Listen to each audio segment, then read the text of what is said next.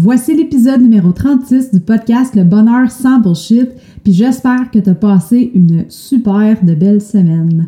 Bienvenue sur le show. Si c'est ta première fois, moi c'est Marie-Ève, puis j'anime Le Bonheur sans bullshit chaque semaine pour te donner des trucs sur comment prendre le contrôle de ta vie et augmenter en même temps ton potentiel bonheur. Je t'invite à t'abonner au podcast si jamais c'est pas déjà fait pour être certaine de recevoir les prochains épisodes à chaque semaine. Si tu es déjà une heureuse habituée d'écouter le podcast, ben je te remercie énormément d'être avec moi à toutes les semaines puis de m'aider à faire grandir le mouvement du bonheur sans bullshit. Si tu veux m'aider encore plus à faire grandir le mouvement puis à encourager le podcast, tu peux aller mettre une note sur Apple Podcast avec les petites étoiles dans le bas complètement de la page du podcast. La semaine passée, c'était la dernière partie de mon entrevue avec Geneviève Gauvin. Si tu connais pas Geneviève et que tu as manqué l'épisode, je t'invite à aller l'écouter au marievlamer.com barre oblique 035 m a r y e v e l a m e r.com 035. La conversation a tellement bien coulé que ça a duré deux heures au total. Puis j'ai dû couper l'entrevue en trois parties pour faciliter ton écoute parce que je sais que tu es occupé à vaquer à tes occupations quotidiennes, puis je voulais absolument que ce soit plus facile pour toi d'écouter l'entrevue parce que c'était de la bombe. Cette semaine, je te parle d'un sujet qui me touche beaucoup. Je te parle d'intimidation. Un sujet qui est tabou, qu'on n'est pas à l'aise de dénoncer euh, pour pas avoir l'air euh, niaiseux, euh, pour pas avoir l'air de se plaindre ou de passer pour une bitch qui parle dans le dos des autres. Pourtant, c'est en en parlant qu'on peut réussir à comprendre les répercussions que ça peut avoir puis comment se sortir d'une relation d'intimidation. L'intimidation, c'est comme un serpent dans un champ de blé Ça se faufile sournoisement entre les craques, puis au moment où que tu t'en attends le moins, slap! Ça te mord d'un coup, puis quand tu t'en rends compte, ben le venin est déjà en train de te neutraliser pour t'immobiliser complètement, puis t'empêcher d'avancer. Il est trop tard. Puis l'intimidation, ça n'a pas de limite de territoire. Elle peut se retrouver dans la cour d'école, dans un parc, dans un milieu de travail et même à la maison. Dans les prochaines minutes, on va voir les différentes sortes d'intimidation, comment ça peut avoir un impact dès l'enfance et comment cet impact-là peut changer qui tu es à l'âge, à l'âge adulte et finalement, comment ne pas laisser les intimidateurs avoir un pouvoir sur toi. On part ça. Bienvenue sur le Bonheur sans Bullshit, le podcast qui t'amène à te questionner sur ton épanouissement, qui te challenge dans tes valeurs et qui te guide pour trouver ta voie et prendre le contrôle de ta destinée pour enfin vivre la vie dont tu rêves. Mon nom est Marie-Ève Lamère. Je suis passionnée par le bonheur et l'évolution individuelle. À chaque épisode, je te partage mes meilleurs trucs, mes opinions, mes bonnes et moins bonnes expériences de vie qui m'ont permis d'atteindre mon bonheur sans bullshit.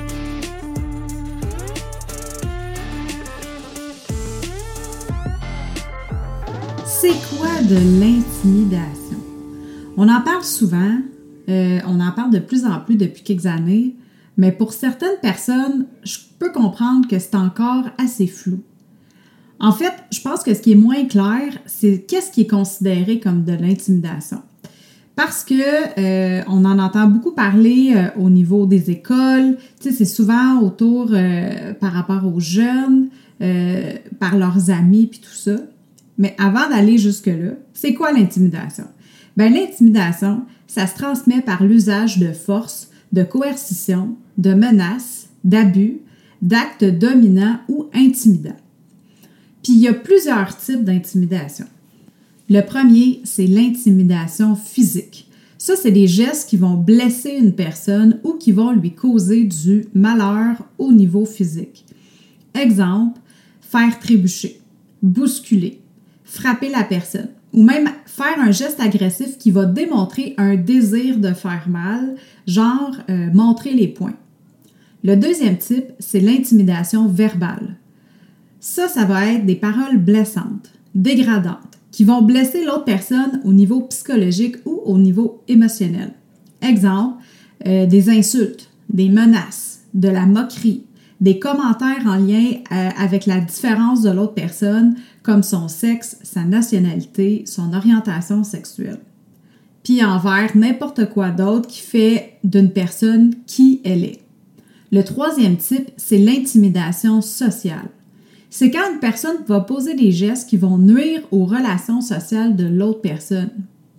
Genre, euh, faire de la diffamation, répandre des rumeurs, dénigrer l'autre personne ou l'humilier devant euh, d'autres gens ou l'isoler socialement. Le quatrième type d'intimidation, c'est l'intimidation matérielle. C'est quand quelqu'un va poser des gestes volontaires pour détruire ou endommager les biens matériels d'une autre personne. Exemple, euh, faire du vandalisme, voler des, biens à quelqu'un ou détruire carrément les biens d'autrui.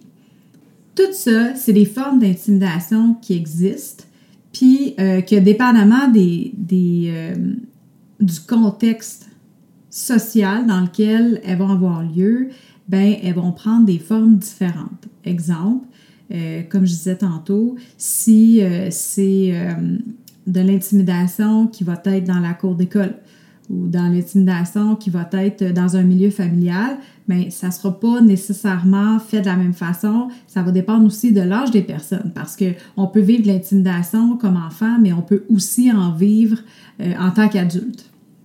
Maintenant qu'on a vu c'est quoi l'intimidation, je veux qu'on parle des conséquences euh, que ça peut avoir sur quelqu'un il y a des études qui ont démontré qu'une personne qui intimide va avoir tendance à atteindre son sommet euh, d'intimidation dans ses comportements intimidateurs autour de l'âge de 11 à 13 ans, puis que par la suite, ça commence à diminuer. Mais il ne faut pas oublier que des intimidateurs, il y en a à tous les âges. Puis les impacts, que ce soit à l'âge euh, de l'enfance, que ce soit à l'âge de l'adolescence ou à l'âge adulte, euh, il y en a pour tout le monde. L'intimidation la plus commune, c'est celle qu'on entend le plus parler, c'est celle qui est faite dans les cours d'école. Pourquoi? Parce qu'il y a beaucoup de campagnes de justement de euh, sensibilisation, que ce soit à la télé, à la radio ou même dans les réseaux sociaux sur l'intimidation qui est faite par les jeunes aux autres jeunes. Rappelle-toi, quand tu étais enfant, je suis pas mal certaine que ça t'est déjà arrivé de te faire intimider à l'école. Ou peut-être même que c'est toi qui as intimidé une autre personne. Tu sais, si tu faisais partie de la gang des cools de l'école, ça se peut que tu aies embarqué dans le flot de ta gang qui, eux, se faisaient un plaisir malsain à rire de tous ceux qui étaient moins cool qu'eux autres. Tu te souviens probablement pas de tous les événements d'intimidation que tu as vécu dans ta vie, mais ce qui est sûr et certain, c'est qu'il y en a qui t'ont marqué assez pour influencer tes comportements à l'âge adulte, ton estime de toi, puis de la perception de la vie que tu as aujourd'hui. Puis malheureusement, dans certains des cas, les intimidés deviennent à leur tour des intimidateurs. Puis ça commence dès la jeune enfance. Ce que je veux dire par là, c'est que si tu t'es fait intimider souvent dans ta vie, tu as probablement développé une sorte de résilience envers celle-ci, mais tu as aussi peut-être créé un sentiment de banalisation de, de l'intimidation en général. Je veux que tu prennes deux minutes pour te poser la question suivante.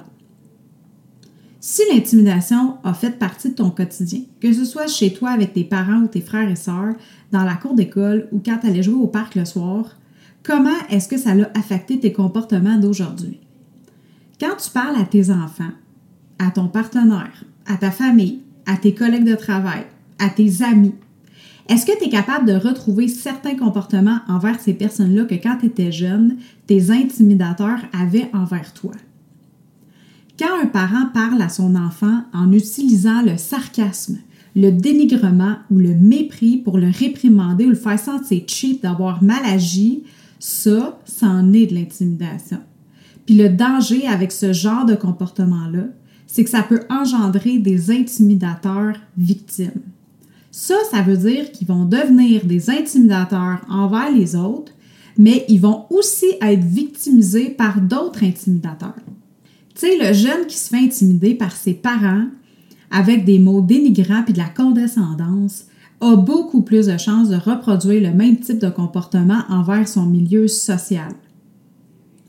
Il y a des études qui ont démontré que ce genre de pattern malsain et répétitif d'intimidation-là peut engendrer des problèmes de santé mentale à l'âge adulte, des pensées noires, des troubles de comportement et d'opposition, Contrairement à ceux qui sont seulement des victimes, puis là je dis seulement avec euh, des gros gros guillemets, mais qui sont seulement des victimes d'intimidation sans devenir à leur tour des intimidateurs. Plus longtemps qu'une personne vit de l'intimidation, plus qu'elle va être propice à développer des séquelles physiques émotionnelles, comportementales, qui vont être difficiles à se défaire par la suite parce que ça va être ancré en elle. Puis c'est ça qui arrive quand tu es toujours sur le qui-vive puis que tes mécanismes de défense travaillent 24 sur 7. À force de vivre dans un environnement d'intimidation, les conséquences sur la personne peuvent même se traduire en problèmes physiques.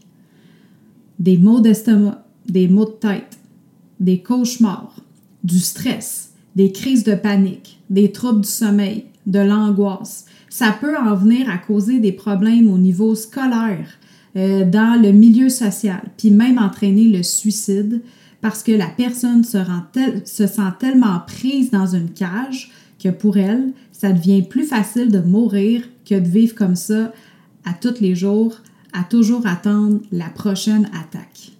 Ce qu'il faut comprendre, c'est que la plupart du temps, les intimidateurs agissent au travers de leur peur et de leur honte à eux lorsqu'ils intimident les autres. C'est qu'ils ont peur de montrer leur faiblesse ou de se faire intimider eux-mêmes, fait que leur mécanisme d'autodéfense kick in, puis ils attaquent avant de se faire attaquer. Mais tu sais quoi? Ça, là, ça t'appartient pas. Fuck all. T'as pas à prendre ça sur tes épaules. Parce que même si la santé mentale, les problèmes personnels et professionnels ou le manque d'estime d'une personne peuvent expliquer des comportements intimidateurs, ça ne les excuse pas en aucun cas. Puis c'est pas à toi de gérer ça. Rappelle-toi comment on en parlait à l'épisode numéro 3 du podcast. Si jamais tu ne l'as pas écouté, tu peux aller l'écouter au marievlamer.com barre oblique 003. Les émotions des autres, ça t'appartient pas, puis leurs problèmes personnels non plus. C'est pas à toi de payer pour tout ça. C'est pas à toi de payer parce que euh, ces gens-là ont vécu des enfances difficiles ces gens-là ont manqué d'estime d'eux-mêmes, puis qui ont pas, ils ont décidé de pas aller chercher les outils nécessaires pour les aider à passer au travers de toutes ces émotions-là. Tu as le droit de vouloir des gens positifs autour de toi puis ta famille. Tu as le droit de prendre ta place et de dire non à l'intimidation, peu importe la forme qu'elle va prendre dans ta vie.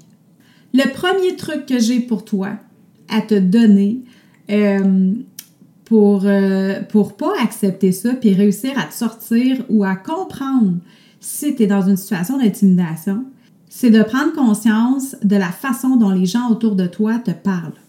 Quels mots est-ce que les gens autour de toi utilisent quand euh, tu es dans une situation conflictuelle ou non? Euh, mais comment est-ce que les gens te parlent autour de toi? Est-ce qu'ils vont te traiter de nom des fois? Est-ce qu'ils vont essayer de te mettre un label du genre ah, vous autres, les femmes, ou bien Ah, toi, on sait bien, t'es pas parlable, t'es toujours de même, il n'y a rien à faire avec toi. Quel ton est-ce que les gens vont utiliser autour de toi quand ils s'adressent à toi? Est-ce que ça va leur arriver de lever le ton, de te crier après, d'utiliser un ton condescendant puis arrogant puis essayer de te dénigrer? Est-ce que ça t'arrive de te faire reprocher des choses que ces mêmes personnes-là font à la base? C'est important de prendre conscience de ces choses-là parce que si jamais c'est le cas, ben, il y a des fortes chances que tu sois présentement victime d'intimidation dans une relation, que ce soit une relation amoureuse, que ce soit une relation au travail, amicale ou même familiale. Le deuxième truc que j'ai pour toi, c'est de prendre conscience de comment toi tu parles aux autres personnes. Est-ce que tu te reconnais dans les exemples que je viens de mentionner dans le premier truc? Parce que des fois, on va agir d'une certaine façon inconsciemment, puis les autres vont être le miroir de nos propres comportements. Est-ce que quand tu t'adresses à tes enfants, tu utilises parfois un ton de voix qui est condescendant? Est-ce que tu t'excuses à eux quand tu fais une erreur?